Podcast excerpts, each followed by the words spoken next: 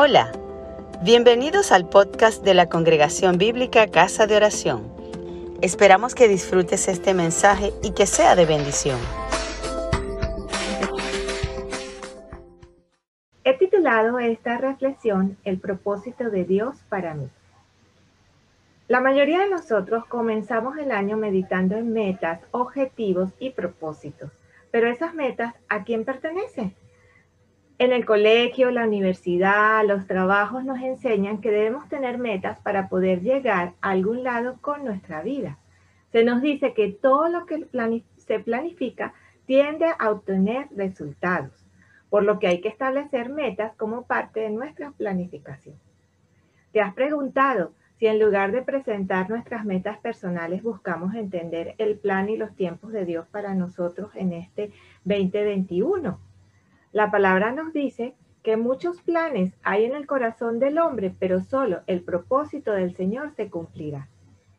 Eso está en Proverbios 19, 21 y lo leí en la versión Reina Valera del 2015. El año pasado vimos algunas enseñanzas de la palabra que nos aclararon el propósito del Señor. Primero vimos que el último deseo de Jesús expresaba a sus discípulos antes de partir fue la gran comisión. Luego vimos que Jesús nos había dado un mandato bíblico, que es la evangelización, desde nuestra ciudad hasta lo último de la tierra. Comprendimos que si obedecemos este mandato cambiaríamos el mundo. Jesús nos dio ejemplo, siendo ese Dios misionero que vino a nosotros dejando su trono y su gloria, motivándonos así a ir hasta el fin del mundo para lograrlo. Al final del año vimos que somos esos llamados de última hora para una cosecha de almas. Somos esos embajadores del reino llamados a tener el evangelismo como estilo de vida. Por ello, el resto es descubrir la agenda de Dios para mí. Sabiendo esto, deberíamos preguntarnos, ¿de qué sirve planificar mis metas si no guarda ninguna relación con los planes del Señor cuando son los propósitos de Dios los que prevalecen. Dios siempre va a cumplir sus propósitos. Así que estamos en un buen momento para planificar. Si conocemos esos propósitos de Dios para nuestras vidas y si queremos alinear nuestras metas a los planes de Dios. Bueno, vamos ahora a plantearnos lo siguiente. Si quiero conocer el propósito de Dios para mí, debo saber quién soy y qué he sido llamado a hacer.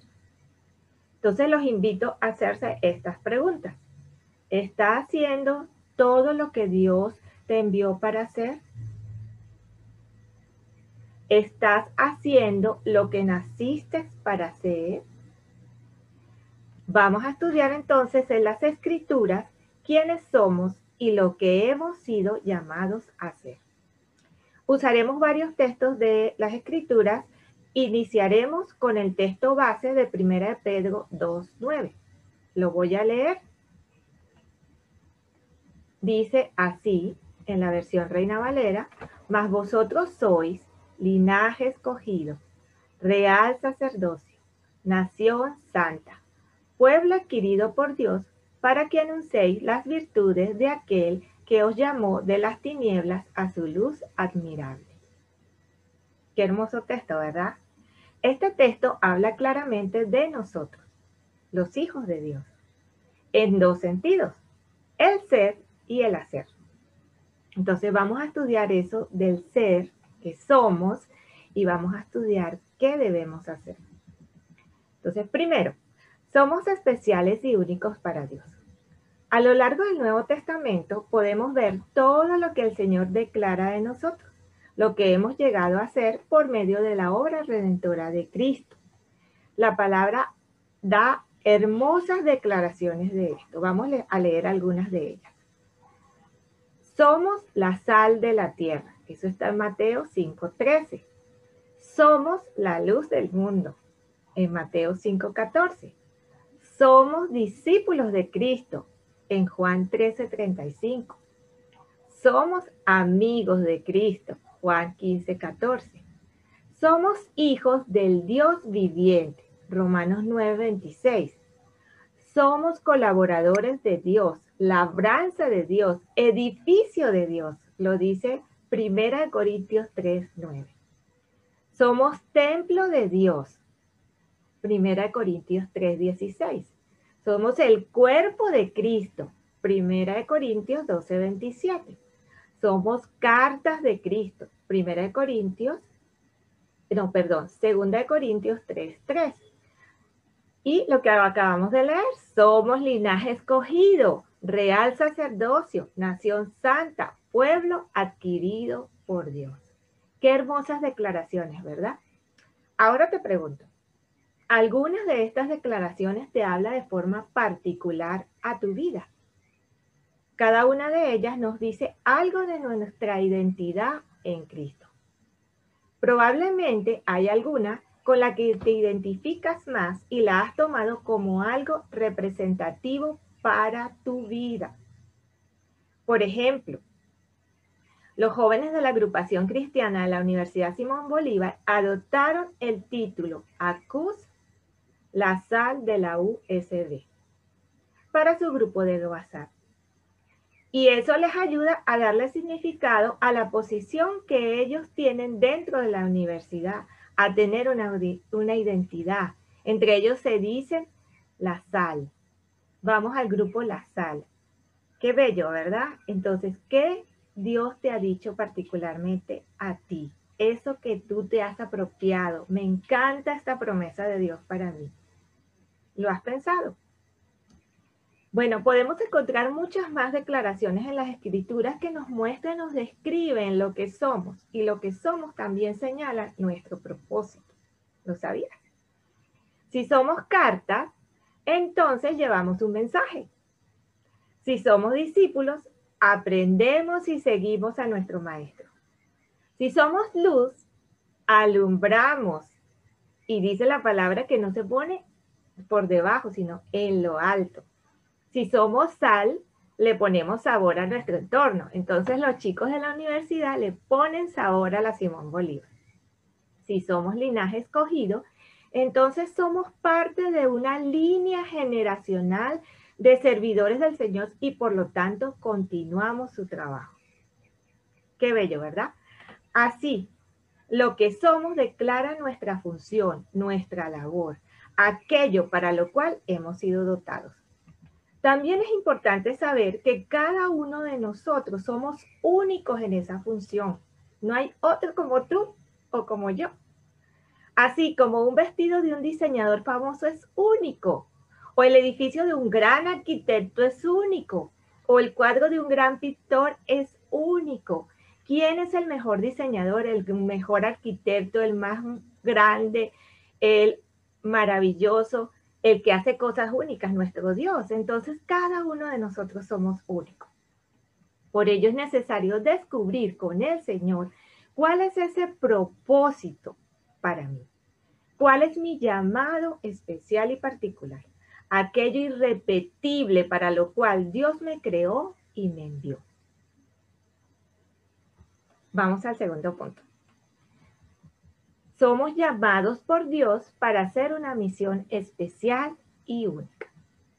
Cuando comprendemos nuestra posición única en Cristo y el valor que tenemos para Dios, empezamos a deducir nuestra responsabilidad en el servicio al Señor.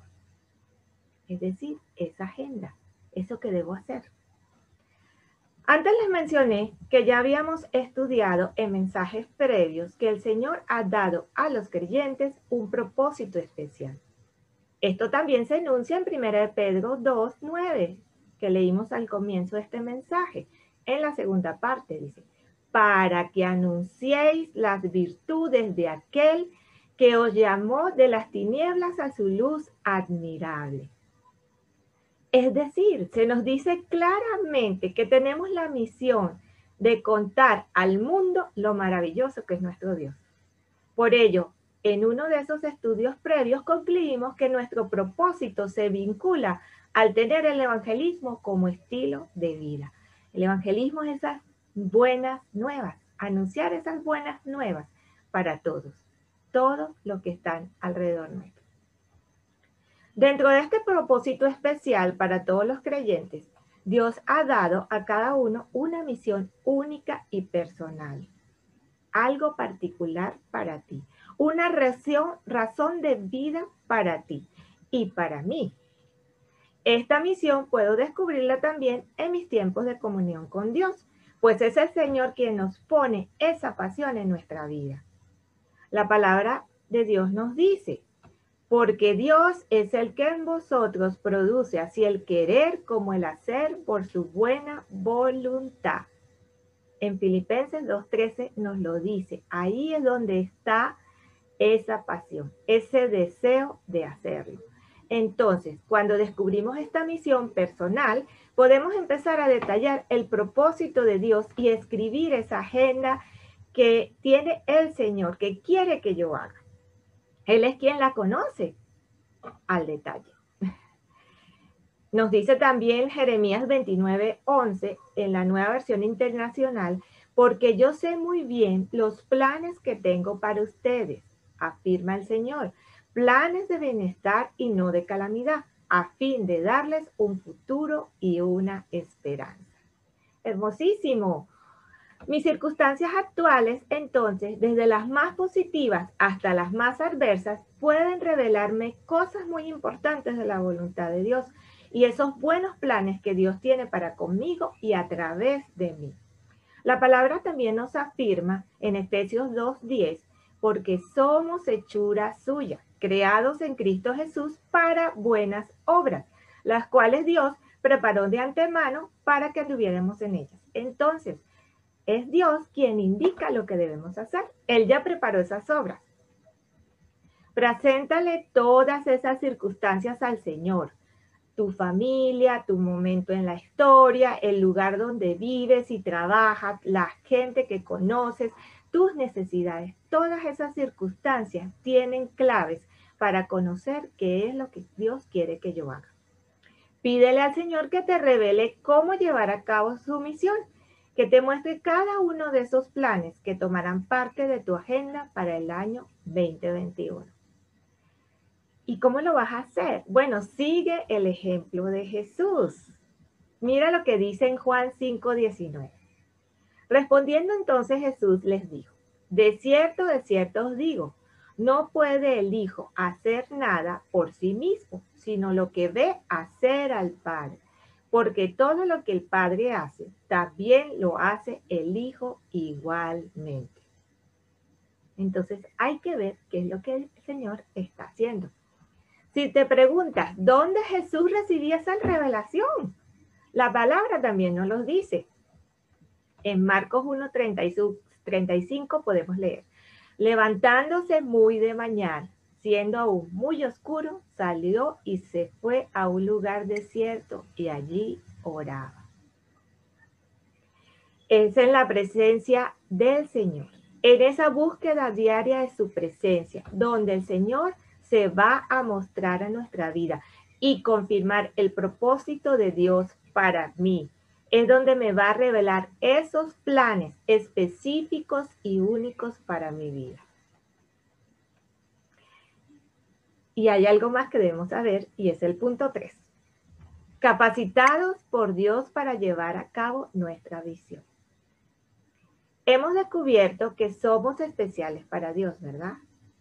Somos únicos de ese diseñador, de ese arquitecto, únicos. Y que nos ha dado una misión única y especial para llevar a cabo. Quizás te preguntes ahora, pero ¿qué puedo hacer yo si no tengo nada que ofrecer? Yo soy tan pequeñito. Yo soy el siervo más bajo del Señor. Veamos qué dicen las escrituras al respecto. ¿Qué dicen de ti y de mí? Primero nos dice que Dios repartió a cada uno una medida de fe. Eso lo podemos leer en Romanos 12.3. Digo pues, por la gracia que me es dada a cada cual que está entre vosotros, que no tenga más alto concepto de sí que el que debe tener, sino que piense de sí con cordura, conforme a la medida de fe que Dios repartió a cada uno. Es decir, Dios te ha dado, te ha dado fe, me ha dado fe a mí, a todos sus hijos, nos ha dado una medida de fe, pequeñita o grandota, lo que sea, pero nos ha dado una medida de fe. Tienes una medida de fe que te ayudará a dar esos pasos que Él te ha indicado. Bueno, sabiendo que tenemos una medida de fe, lo segundo que debemos saber es que Dios otorgó dones a todos los creyentes y Cristo nos ha capacitado por su gracia. Fíjense lo que dice Efesios 4, 7 y 8. Les animo a leer todo el capítulo 4 que es espectacular. Pero específicamente estos dos versículos dicen, pero a cada uno de nosotros fue dada la gracia conforme a la medida del don de Cristo, por lo cual dice, subiendo a lo alto, llevó cautiva la cautividad y dio dones a los hombres. Qué hermoso. Todos los creyentes tenemos la gracia dada por Cristo, que como se explica en el resto del capítulo eh, de Efesios, el capítulo 4, es para la edificación de la iglesia. Además, algunos de forma particular también reciben los dones ministeriales, como el don de apóstol, de profeta, de pastor, de evangelista o de maestro. Quizás tú eres uno de esos. Así que puedes preguntarle al Señor si lo eres. Y luego ejercítalo y ponlo al servicio de la iglesia. Entonces todos tenemos dones y tenemos esa gracia que Dios nos dio del tamaño de la medida del don de Cristo. Qué maravilloso. También dice, cada uno según el don que ha recibido, ministralo a los otros como buenos administradores de la multiforme gracia de Dios. Eso lo, dice Pedro en la primera carta, versículo, eh, capítulo 4, versículo 10. Dios ha dado dones también espirituales a cada uno de sus hijos. Eso lo dice 1 Corintios 12, 7, pero a cada uno les da la manifestación del Espíritu para provecho. Entonces mira todo lo que Dios te ha dado para ofrecer. Además, todos los seres humanos somos hechos a imagen y semejanza de Dios. Lo dice el primer libro de la Biblia, Génesis en el capítulo 1, versículos 26 y 27.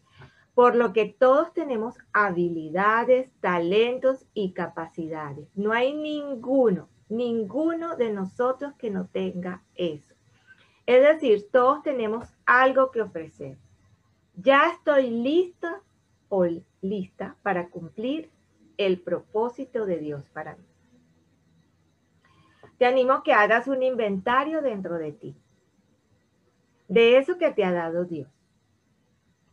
Si ya sabes cuál es la pasión de tu corazón, hay unos que quieren este, ir a predicar a otras culturas. Hay otros que quieren predicar en su barrio, llevar el mensaje en su propio barrio, otros a los indigentes. Otros tienen esa pasión por los enfermos, por los niños, por los universitarios. Si ya sabes cuál es esa pasión de tu corazón, cuál es tu misión, entonces descubre ahora aquello único que Dios puso en ti y empieza a preguntarte lo siguiente. ¿Qué hay en mí? ¿Cuáles son mis talentos y dones? ¿Qué me distingue de las demás personas? ¿Cuáles son las actividades que disfruto hacer? El Señor quiere que hagas cosas que disfrutas.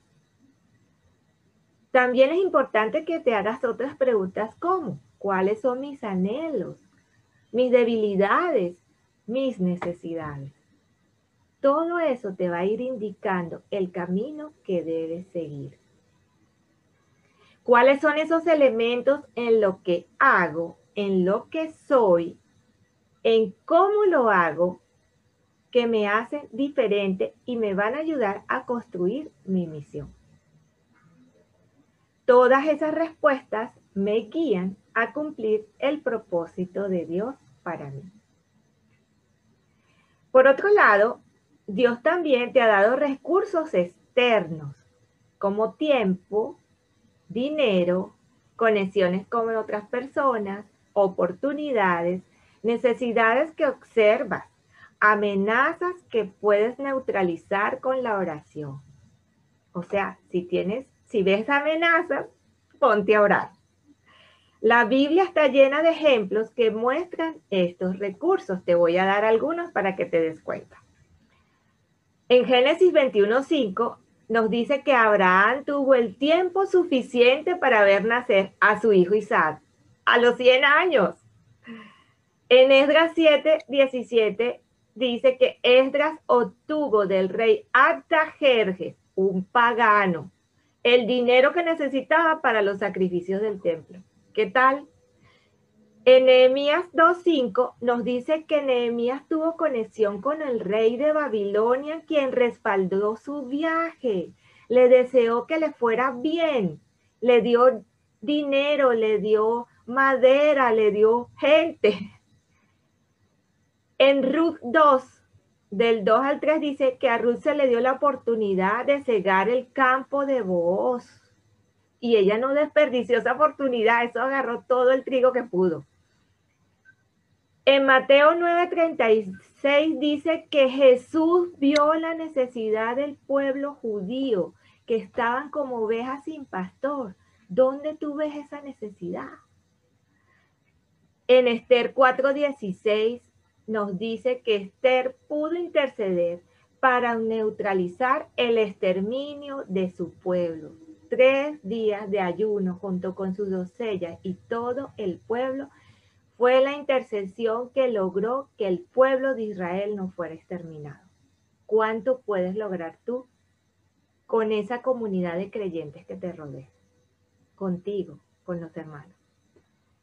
Entonces, haz tu propia lista de esos recursos externos que Dios te ha provisto y pídele al Señor que te guíe en cómo ponerlos a su servicio, junto con ese inventario de recursos internos propios tuyos, de ti, tus talentos, tus dones, tus habilidades.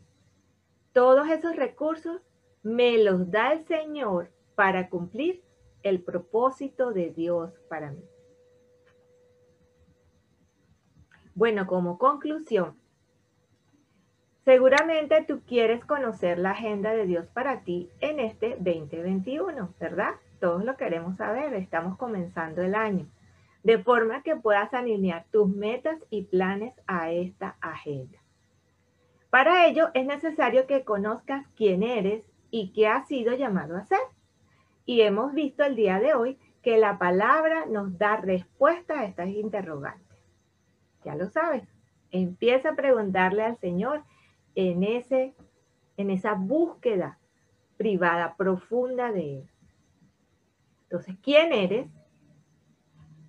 Cada uno de nosotros somos únicos y especiales para Dios por medio de la obra redentora de Jesucristo, lo cual es declarado en las Escrituras y constituye nuestra identidad. ¿Qué ha sido llamado a ser? Cada uno de nosotros ha sido llamado para hacer una misión especial y única que podemos descubrir en la búsqueda de la presencia del Señor.